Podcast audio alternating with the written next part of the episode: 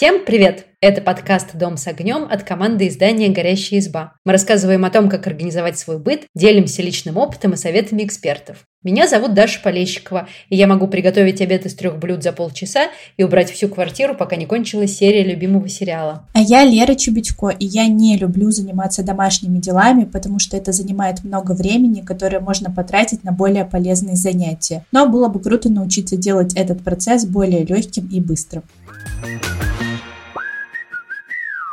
Мне кажется, сегодняшняя тема понравится всем, но особенно тем, кто любит готовить, потому что, ну, прикольно, во-первых, облегчить сам процесс готовки, а во-вторых, узнать какие-то секретики у известных поваров, потому что сегодня мы поговорим о том, чему можно поучиться у этих самых известных шеф-поваров. Надеюсь, что вы успели поесть и слушаете этот выпуск сытыми, потому что будем много говорить о еде и обсуждать всевозможные вкусности. Вообще, мне кажется, что готовить это несложно, но это такой навык, который должен быть у любого взрослого человека, потому что, ну, странно не уметь готовить, ну, хотя бы на элементарном уровне, чтобы приготовить себе какую-то еду, перекусить. А с другой стороны, здесь много тонкостей, которым действительно нужно учиться. И они не даются людям как-то, или женщинам, которые почему-то должны готовить, не знаю, в общем-то и мужчинам, хотя ведь считается, что женщина должна готовить, а мужчины лучшие повара. Развеиваем эти мифы, в общем, никто не лучше и никому не даются эти тонкости знания всех их с рождения, всему нужно учиться. И многим таким вещам мы учимся в семье, наблюдая, как готовят близкие. Например, недавно у меня были очень такие теплые выходные. У мужа есть бабушка, она прабабушка наших детей, и она печет лучшие в мире пирожки. В общем, это идеальные пирожки. И обычно она, как любая бабушка, э, встает, не знаю, в 4 утра, и когда мы приезжаем к ней, как бы рано мы не приезжали, все, уже пирожки готовы, чай накрыт, садитесь пить чай. Но как-то это нам стоило невероятных усилий, мы ее уговорили, что не нужно печь пирожки без нас, мы приедем, мы хотим в этом поучаствовать. В общем, она поставила тесто, сделала начинку, а, и мы приехали лепить и жарить пирожки. Мы их не пекли, а жарили на сковородке, и мои дети, несмотря на свой довольно приличный приличный, как преклонный возраст. Старшей дочке 12 лет уже, она впервые лепила пирожки. Это было так клево, и а, прабабушка показывала, как там правильно все слеплять, свои какие-то секретики. В общем, все очень здорово провели время, и, я надеюсь, переняли какие-то вот такие кулинарные тонкости, хотя, конечно, такие же пирожки, как у нее, у нас пока не получаются. Но вот это для меня тоже такой, знаешь, интересный вопрос. То есть, с одной стороны, кажется, что готовить, в принципе-то, ничего сложного в этом нету, и освоить этот навык довольно легко. Но с другой стороны, вот бывают такие люди, что у них даже макароны какие-то, ну, особенные получаются по вкусу. Ну, то есть вроде бы они делали все то же самое, там тоже закинули их в кипяченую подсоленную воду, поварили в такое же время, как и ты, но почему-то вот у них эти макароны вкуснее. Да, слушай, так и есть. Например, моя мама варит потрясающий суп с фрикадельками, и она меня сто раз учила варить этот суп, показывала все тонкости, на каком огне, что там снять, что досыпать, что выключить. Я делаю это так же, но, блин, у меня не получается такой суп. И я ничего, я, я смирилась, в общем, не могу я варить идеальный суп. Мой тоже вкусный, я прям подчеркну это. Это важно. Я хорошо варю суп с фрикадельками, но он не идеален. Я, честно говоря, не профессионал, а, и думаю, что это видно по моим кулинарным рилсам, но мне очень нравится готовить, и в какой-то момент я и заинтересовалась кулинарией, и я прям, знаешь, помню этот момент. Честно говоря, я не помню, что это был за повар, но помню, что он эффектно рассказывал, это было какое-то видео на YouTube, что есть такой способ проверить ну, квалификацию повара, что когда ресторан нанимает нового шеф-повара, его просят приготовить французский омлет. И уже потому, как он готовит вот этот самый французский омлет, видно, нормально это повар, ну или такой себе повар. А французский омлет – это яйца. Ну, сейчас расскажу рецепт. Сейчас я научу вас готовить французский омлет, как настоящие повара. Нужно взять сковороду, желательно с толстым дном, конечно, чугун, но у меня такой нет, поэтому я готовлю просто на сковороде с толстым дном. И там расплавляется такой приличный кусок э, сливочного масла, граммов 20, наверное. Пока масло расплавляется, нужно взбить три яйца. Мой повар из видео подчеркивал, что именно три яйца – это именно одна порция, и она готовится на одного человека, и французский омлет нельзя делить по совести, по справедливости, резать пополам, вот это вот все. Причем яйца нужно взболтать так, чтобы они перемешались, но не превратились в однородную массу, чтобы там было видно, где белок, желток, ну как-то так вот такое. Слегка взбить вилкой, короче говоря. Посолить и ну, вылить вот в это сливочное масло. И дальше там тонкость, что нужно, вот это нужно почувствовать. Его нужно готовить до определенной степени. Он должен с одной стороны поджариться, а с другой стороны не стать сухим. Яйца должны быть такие живые. Много видео смотрела, как разные повара готовят французский омлет. Они все используют разные эпитеты а, для этого. Ну и дальше он сворачивается трубочкой и подается. Это действительно очень вкусно. Рекомендую, попробуйте, друзья, приготовить. Лера, а ты готовишь по рецептам каких-нибудь поваров? Пользуешься кулинарными книгами? Нет, кулинарных книг у меня нет, но я подписана, знаешь, на кучу фудблогеров э, в разных социальных сетях. И раньше я просто сохраняла себе видео с рецептами и думала, что однажды когда-нибудь приготовлю. А потом, когда поняла, что у меня куча этих рецептов скопилась, а я так ничего и не приготовила, я подумала, блин, ну хватит ждать, просто бери и готовь. И теперь я вот готовлю по рецептам фудблогеров, но те, которые мне кажутся наиболее такие простые и доступные продукты для меня. Но я очень люблю смотреть видео Джейми Оливера, просто потому что мне очень нравится смотреть, как он готовит, и я обожаю слушать его английский. У него очень классная такая живая речь, и еще я прям чувствую, что он влюблен в еду, и он как-то заряжает меня настроением. Это такое мое тоже guilty pleasure. Да, я тоже очень люблю смотреть видео Оливера. Например, в одном видео он практически руками переворачивал оладушки на сковородке. Я думаю, блин, настоящий повар. Вот даже лопатка ему не нужна. Есть такая байка, что все любители кулинарии делятся на тех, кто готовит мясо, и тех, кто готовит э, выпечку и десерты. Там фишка в том, что когда готовишь десерт, а что-то печешь, то нужно строго следовать рецепту. Обычно в рецептах теста вот это все важно. Взвесить до грамма, нагреть до нужной температуры. И это для тех людей, которые, ну так, по плану любят действовать. А мясо, оно допускает ну, какой-то элемент фантазии. Можно сыпануть чуток того, чуток всего, помешать, попробовать, добавить, и получается вкусно. Это для тех, кто ну, как-то любит себя более свободно, что ли, на кухне чувствовать. Я долго думала, к кому же отношусь я по этой категории, потому что, честно говоря, я люблю готовить и мясо, и всякие печености, тортики, пироги. Кажется, что больше мне все-таки нравится готовить не по рецептам, а добавлять что-то от себя. И поэтому, когда я подбираю рецепты для нашей пятничной рубрики тестирования рецептов, я всегда их читаю. И так как э, мышонок Реми из мультика «Рататуй», представляю себе, как это все будет сочетаться в голове. Если вот у меня фейерверки взрываются, думаю, да, я готовлю, а вот тут вот это поменяю, а вот тут что-то другое. И поэтому для меня всегда испытание те материалы, когда я готовлю по рецептам шефов. Потому что здесь же, ну, если я заявляю, что я готовлю по рецепту Рамзи или того же Оливера, здесь же нужно четко следовать рецепту. И, в общем, это для меня, ну, прям действительно вызов. Но он того стоит. Я уже пробовала рецепты Рамзи, рецепты Джейми Оливера, Вильяма Похлебкина, Юлии Высоцкой, Энди Шефа и даже Дарьи Донцовой. И самое важное, самое ценное для меня в этих экспериментах – это не четкие рецепты, напомню, я их все еще не люблю, а вот такие какие-то маленькие лайфхаки, хитрости. А вот, кстати, про четкие рецепты. Я всегда думала, ну и живу по такому принципу, что вот если я готовлю выпечку, то я, конечно же, всегда соблюдаю рецепты. А если супы, всякие пасты и все такое, там я, конечно, даю себе волю поэкспериментировать. Но я этим заразилась, когда я жила в общежитии, потому что э, ну, там в основном, кстати, готовили парни, тоже э, рушим стереотипы.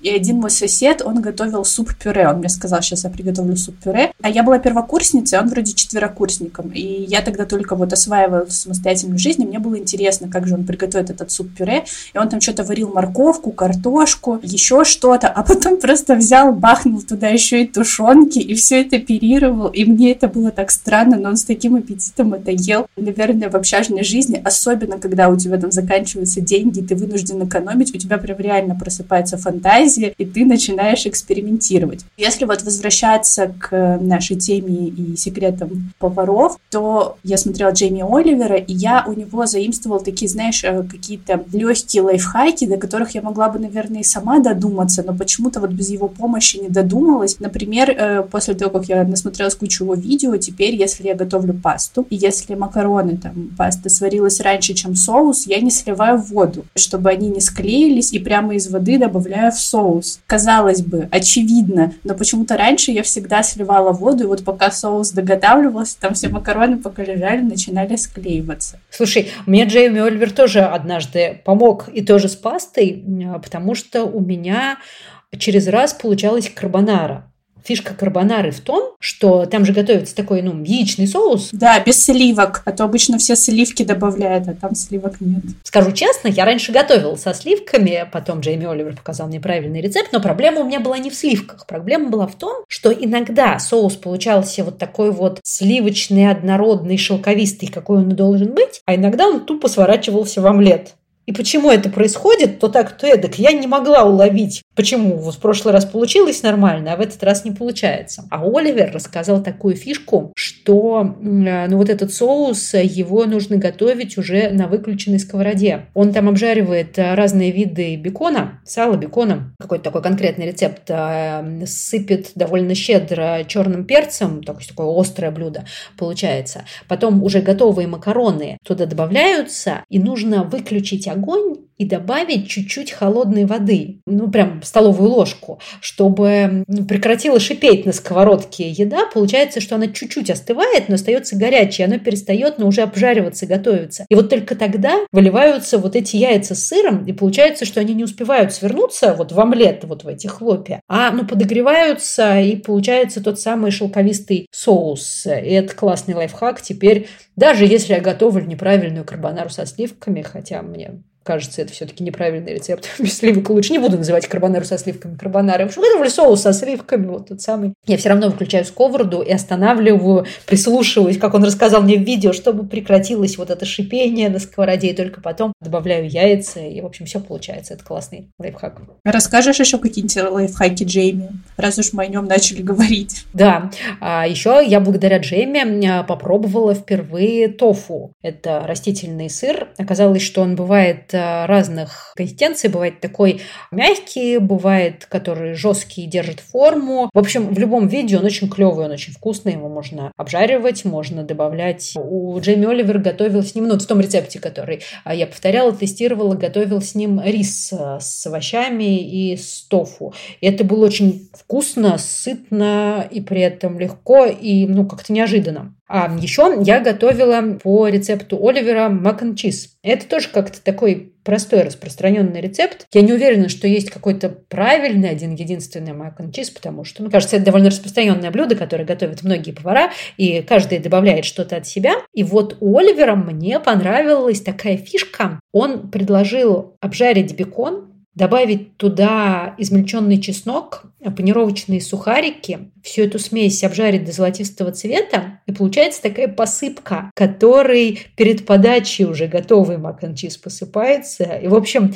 это звучит совершенно незожно, это совершенно незожно есть на самом деле, но это очень вкусно. Прям рекомендую попробовать. Этот рецепт, кстати, есть в статье на горящей СБ по рецептам Джейми Оливера, где я готовлю. И еще мне очень понравилось, ты знаешь, мне кажется, вот ради этого я и затевала тот эксперимент. У Оливера есть огненный рецепт французских тостов с шоколадом. И это тоже один из таких рецептов, которые лежат на поверхности. Я не знаю, почему до меня никогда не доходило так сделать, потому что, ну, французские тосты, кажется, все готовят, только у нас в семье они назывались гренками. Это когда хлеб нужно обмакнуть в а, смесь молока и яйца и обжарить. А еще я знаю, что у некоторых э, семей это называют рябчики. У нас дом называли гренками, но вот мне подружка недавно на завтрак такая говорит, давай я тебе рябчики приготовлю. Я такая, что? Вот это, да, аристократические замашки. И ананасы подам к рябчикам, это прикольно. В общем, у нас в семье французские тосты называли гренками, поэтому что они французские тосты я узнала позже, но тем не менее это какой-то такой был детский рецепт, который всегда был со мной, способ оживить слегка зачерствевший хлеб. И в детстве, я помню, мне нравилось есть французские тосты, посыпав сахаром. Потом э,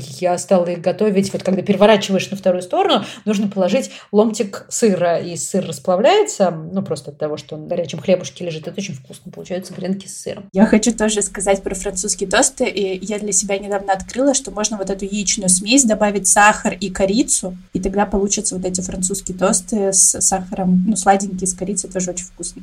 Всем советую. Вот Оливер как раз готовит сладкие французские тосты, и там надо взять хлеб довольно большие куски, как тостовый хлеб квадратный обычно бывает, И Два сухих кусочка еще никуда не обмакиваем. Между ними кладем шоколадку, собираем вот этот вот бутерброд, сэндвич. И уже целиком он обмакивается в этой смеси и целиком жарится. Получается, что он румяный, тепленький, а шоколадка внутри, она, естественно, тает. И когда ты это ешь, это получается ну, просто пища богов. А еще э, Оливер показывал, что можно карамелизовать корочку, но это нужно делать так быстро и аккуратно. Уже когда весь этот тост готов, его посыпают сахаром и переворачивают на сахарную сторону, ну и потом то же самое проделывают с второй стороной. Здесь э, главное не сжечь, потому что сахар довольно быстро начинает гореть, то есть уже прямо за готовым внутри тостом это проделывается. К этому тосту Оливер жарил бананы, на отдельной сковородке обжаривал орешки, и получался целый какой-то праздничный завтрак. А но самое главное, что можно регулировать вкус этих тостов, используя разный шоколад. Потому что у нас в семье, например, я люблю горький шоколад, а дети, как многие дети, любят молочный шоколад.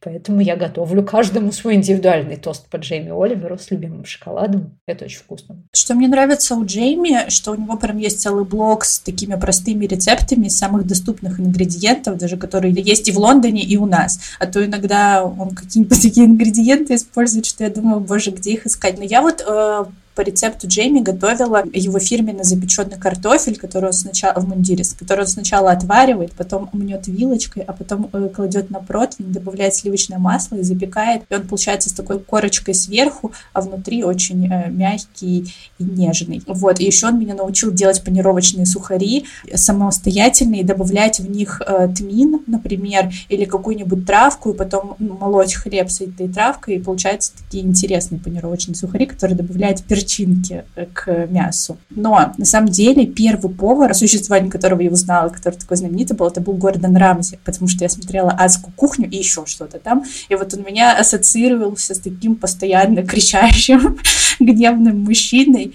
Вот, и мне интересно, ты же по его экспериментам, точнее, ты же по его рецептам тоже готовила? Да, и знаешь, для меня было открытием, потому что я Трамзи тоже, конечно, узнала из шоу «Адская кухня», где он такой злобный повар, а он, в общем, вот этот образ злобного повара, кажется, только в «Адской кухне» есть, а в остальном он, в общем, очень славный, у него большая семья, у него есть шоу, где он готовит со своими детьми, э, и, ну, мне очень нравится готовить по его рецептам, и у меня даже есть две книги Гордона Рамзи, и готовила я не по видео, а именно по книгам его рецептов. И там тоже много всяких разных интересных лайфхаков. С Рамзи в этом смысле посложнее в плане ингредиентов, потому что у него много рецептов с какими-то продуктами, которые у нас достать довольно сложно. Да, было сложно подобрать рецепты, которые мне будет просто приготовить, но просто потому что просто купить ингредиенты. Тем не менее, у него тоже много разных фишек. Например, Например, почему-то, хотя тоже эта идея лежит на поверхности, именно в рецептах Рамзи я впервые мариновала курицу в кисломолочке. В оригинальном рецепте он использует э, пахту. А это такая жидкость, которая, когда творог готовится, его э, откидывают. Вот жидкость, которая вытекает из творога, остается, вот это она. Ее у нас я не видела, чтобы продавали, как вот кефир в тюбиках, э, эту самую пахту. Сама я творог делаю, я умею делать творог, но не то, чтобы каждый день делаю, чтобы у меня постоянно был в холодильнике. Это странный продукт. Короче говоря, эм, пахту мне найти не удалось. Я заменила ее на ряженку, и тоже получилось очень хорошо. Потом я пробовала как-то мариновать курицу в кефире, и вот тут вышло хуже, потому что у кефира очень резкий выраженный вкус, вот такой кефирный, и он у курицы тоже остается. Поэтому, если будете вдруг повторять это и не найдете найдете, как и я, пахту, то можно взять ряженку, можно взять йогурт. И с тем, и с тем получается хорошо. А там а, Рамзи готовил, как-то курица баффало называется, когда она маринуется, а потом в панировке жарится и со всякими соусами подается. Часто в фастфудных ресторанах такое бывает, ну, вот эти кусочки, которые надо есть руками, обмакивая в соус. Это очень клево. Как ты думаешь, а можно ли заменить вот эту пахту на какую-нибудь сыворотку или там тан, айран, что-нибудь такое? Наверное, можно. Там фишка в том, что я так думаю, что нужен кисломолочный продукт э, с не слишком выраженным вкусом и с этой вот кислинкой, потому что за счет кислинки именно получается, ну, маринуется мясо, оно мягкое получается. Там фишка в том, что после этой мариновки мясо получается очень мягкое, сочное и, кажется, быстрее готовится, потому что когда кусочки обжариваются во фритюре, особенно если ты делаешь дома, ну, не вот в этой вот огромной фритюрнице в ведре масла, вот, то тут важно, чтобы оно быстро обжарилось, чтобы внутри курица была готовая, но при этом не успела подгореть снаружи. В общем, это клевый способ мариновки. Еще в рецептах Рамзи, причем, опять же, у меня тоже был вопрос, а почему я не додумалась до этого сама? Короче, мы довольно часто сами готовим бургеры в семье. Обычно я жарю какие-нибудь котлетки из говядины или из индейки, потом режу все остальные вот эти ингредиенты, там огурчики, листья салата, булочки, даже иногда сама пеку булочки, иногда мы их покупаем, ну и каждый собирает себе бургер как хочет. А у Рамзи э, я нашла рецепт фишбургера. Почему-то мне до этого не приходило в голову, что рыбный бургер тоже можно приготовить дома. Там какая-то, ну, самая простая морская рыба бралась, причем важно, что это был не фарш, а прямо кусочки рыбы, ну, треска там, например, что-то такое такое. И они тоже обжаривались в панировке, это довольно быстро готовится, но тут важен соус. Соус нужен тартар, для него мелко режут э, лук, э, соленые огурчики или корнишоны можно взять, э, петрушку и смешивают с майонезом, и если вдруг они у вас есть, с каперсами. У меня каперсов обычно нету, я обхожусь без каперсов, тоже хорошо получается. И кажется, что этому бутерброду ничего не нужно, ну, кроме вот хорошей булочки, рыбы, соуса, ну, можно лист салата, например, положить, все остальное там лишнее. В общем, это настолько вкусно, что это едят даже мои дети. Даже мой младший сын, который, кажется, вообще ничего не ест, но это ест даже он. Захотелось фишбургер домашний как ты аппетитно все описал. Да, мне вообще, ты знаешь, тяжело записывать этот выпуск, потому что я тут не успела пообедать. Сегодня у меня было загруженное утро. Вот так что я прямо сейчас это все описываю и мечтаю об обеде. Хочу все, о чем мы говорим. Еще Гордон Рамзи научил меня, это громко звучит, жарить семгу. В общем, я очень люблю семгу, и мне кажется, это такая рыба, которую важно, ну, просто не испортить, надо ее просто приготовить. Я не люблю вот эти все из нее изыски, я ее обычно или запекаю, или просто жарю на сковороде. И у Рамзи простой рецепт, как можно просто пожарить семгу на сковороде. Там вся фишка в том, что он четко прописывает тайминг нужны такие кусочки, как э, ну, половина стейка на шкурке, и разогреваешь оливковое масло на сковороде, и кладешь кусочек шкуркой вниз. Обжариваешь со стороны шкурки на таком уверенном огне 4 минуты. Потом переворачиваешь на сторону мяса и обжариваешь еще 2 минуты. И убираешь со сковороды. Все. И ты получаешь идеально пожаренную рыбу с корочкой хрустящей золотистую, но при этом не пересушенную внутри, потому что вот об это именно место я обычно спотыкаюсь. Важно поймать вот эту степень прожарки. Кажется, у Джейми Оливера есть похожий лайфхак, только связанный с мясом, как приготовить тоже стейк примерно по такому же рецепту, чтобы он тоже был с корочкой снаружи и нежный внутри. Ну, это вот высший пилотаж, мне кажется, поварского искусства, научиться ловить вот эти степени. Вовремя выключить огонь, как говорит моя свекровь, действительно очень важно. И самое, э, кстати, важное, чему я научилась у Рамзи, и что я часто вспоминаю, и то, чему он учит в своей адской кухне, несколько сезонов, которые я в свое время посмотрела, это что очень важно красиво сервировать еду. И кажется, что дома, ну, как положил, так и положил, но, блин, это действительно влияет на восприятие блюда, и тут дело не в том, что нужно, ну, какие-то, не знаю, башни из еды строить, ну, а просто мне вот нравится, например, когда тарелки просто белые однотонные, и на них в серединке красиво как ты кладешь эту порцию, не обляпав краешки соусом, а если вдруг они обляпались, то можно протереть салфеточкой. Но когда у меня нет на это времени, или когда я встала не с той ноги, и, в общем, обляпала всю тарелку, как-то жутко разложила на ней еду, я всегда думаю о том, что где-то далеко-далеко плачет Гордон Рамзи, который знает, что здесь я ем вот этот вот ужас вот так вот засервирован. Мне, кстати, кажется, что вот дети ну, я просто вспоминаю себя. Я вообще мало чего любила есть в детстве, и мне кажется, что если красиво э, сервировать э, не очень вкусную, по мнению ребенка, еду, то можно даже как-то попытаться надавить на то, чтобы он это съел. Ну, в смысле, он видит красивую тарелку, такой, ой, аппетитненько, вкусненько съем. Ты знаешь, это работает с моей дочерью, когда я начала активно готовить для рецептов, фотографировать и что-то интересное сочетание, она действительно начала больше необычных блюд пробовать а, при этом первое время она не решалась на это сразу, говорила, что давай я попробую, но ты положишь себе, я попробую, и если мне понравится, я оставлю себе эту порцию и доем, и ты себе возьмешь новую, а если не понравится, я дам тебе ее и буду есть там что-то другое. Но сейчас она уже решительно говорит, да, это я буду, это не буду. Но с сыном это почему-то не работает, я не знаю. А что он так и будет тем человеком, который ест только мясо и картошку и все. Ну или вырастет и полюбит овощи. Я вот выросла и полюбила овощи. Но давай поговорим о женщинах. Пожалуйста, расскажи мне про секреты э, поваров-женщин. Когда я готовилась к записи этого, я тоже думала, что у меня какой-то перевес в сторону поваров-мужчин, но есть, есть у меня и повар-женщина в коллекции. Я готовила по рецептам Юлии Высоцкой. И ты знаешь, я получила огромное удовольствие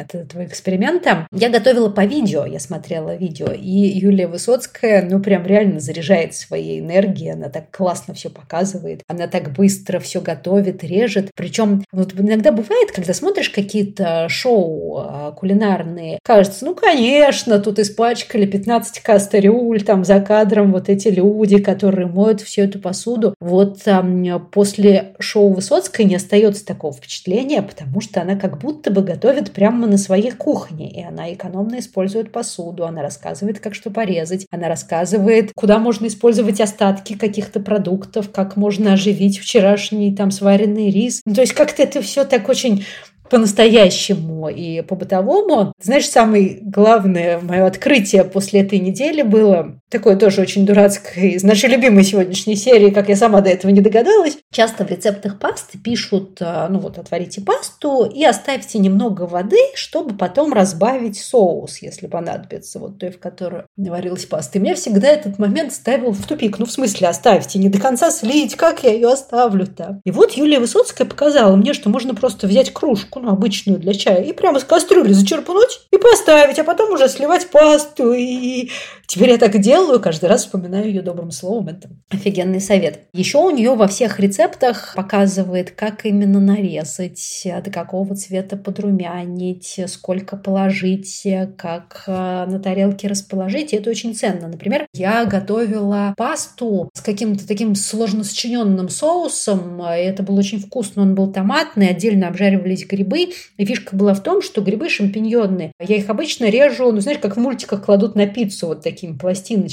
А там их нужно было резать четвертинками, и она прям показывала четвертинками, какого размера кусочки. И, кажется, это действительно влияло на вкус блюда. Вот именно там было классно, что грибы такими крупными кусками, и они ну, чувствуются, когда ты все это ешь. Так что это очень важно, как именно все порезать. И последний секрет Юлии Высоцкой, которым я сегодня хотела бы поделиться, потому что он тоже для меня оказался таким ценным, который я прям запомнила, забрала себе и с тех пор использую. Я очень люблю готовить эм, овощные супы и пюре. Это быстро, просто. Туда можно... Это такой момент фантазии. Туда можно свалить все овощи, которые вообще завалялись в холодильнике. А потом ты просто добавляешь туда сливки, измельчаешь блендером, и вуаля, классный сливочный суп готов. Но бывают ситуации, когда сливок у меня в холодильнике почему-то не оказывается. А без сливок эти супы получаются, простите за тавтологию, не такие сливочные. Вот. Они, он не получается не такой кремовый. Особенно если ну, есть вот крахмалистый овощ, как картошка, морковка, тыква, они дают вот такую шелковистость супу. А если вот их не добавлять, то его сложно сделать таким шелковистым. В общем, непонятно было, как с этим быть, особенно с отсутствием сливок. И она показала такую фишку. В суп кладется довольно много чеснока, чуть не целая головка. Его нужно разделить на зубчики,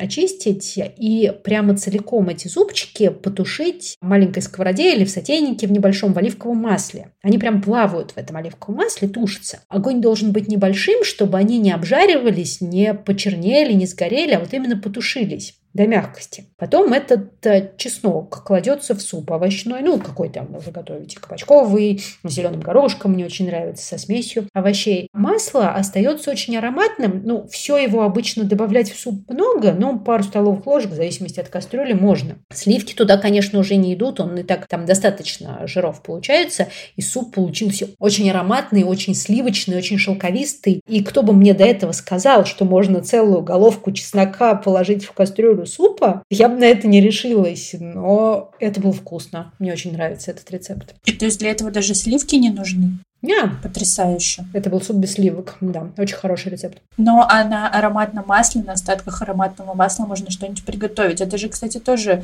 такой, как мы сами до этого не додумались. По-моему, я это тоже увидела у Джейми Оливера. Тоже оливковое масло, как можно сделать ароматным. Можно пожарить чеснок, а можно на нем также пожарить, там, например, веточку розмарина или какие-нибудь вот такие приправы, а потом достать, э, это все выкинуть и на этом масле продолжать готовить. Да-да-да. И последний повар повар, с секретами которого мне сегодня хотелось бы поделиться, это Энди Шеф. Мне кажется, он довольно известный. Все в интернете знают про его торт на раз, два, три. Во всяком случае, часто советуют друг другу на разных форумах этот шоколадный торт. Он действительно, кстати, очень вкусный шоколадный торт. Если вдруг вам нужен шоколадный торт, погуглите торт от Энди Шефа. Классный, но мне в этой истории нравится не торт, а история этой э, Энди Шефа. По его имени кажется, что это какой-то иностранный повар, но оказалось, что за именем Энди Шеф скрывается блогер из Хабаровска Андрей Рудьков. И я читала его блог, читала его историю, она меня прям поразила. В общем, сколько-то лет назад, больше десяти, он решил завести блог. И думал, на какую же тему ему завести этот блог. Сначала думал, он увлекается, он на велосипеде катается.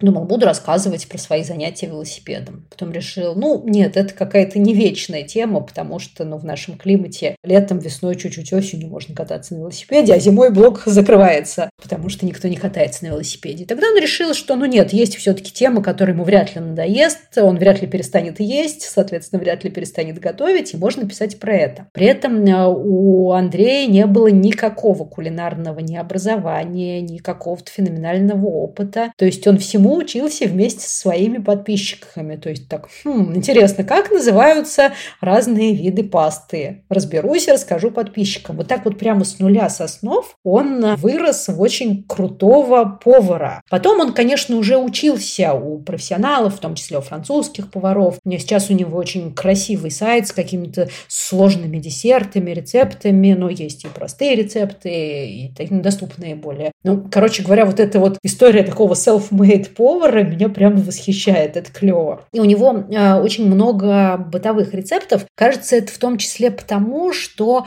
он не так давно сам начинал с нуля, но и представляет, с какими сложностями могут сталкиваться начинающие повара. Например, мне него очень понравилась фишка. Я часто пеку печенье. И обычно мне лень вырезать их формочками или стаканчиком, и я их леплю руками. И у него есть такой прием, что ты скатываешь э, шарики из печенья. Там еще рецепт такой, что нужно было их в сахаре обваливать, чтобы они были в такой карамельной корочке. Раскладываешь их на противень, а потом берешь обычный стакан, и вот так их все расплющиваешь. И получаются такие потрескавшиеся лепешечки, которые очень эффектно выглядят. И это быстро, просто и красиво. А потом я готовила по его рецепту кнели. Это такие куриные клетки. Нужно в чашу блендера сложить эм, сырую куриную грудку, ломтик белого хлеба, лучше багета, яйцо, желток и сливки. Посолить, поперчить, измельчить. Получится такая масса, ну, она, не знаю, по консистенции чуть гуще сметаны, наверное, получается.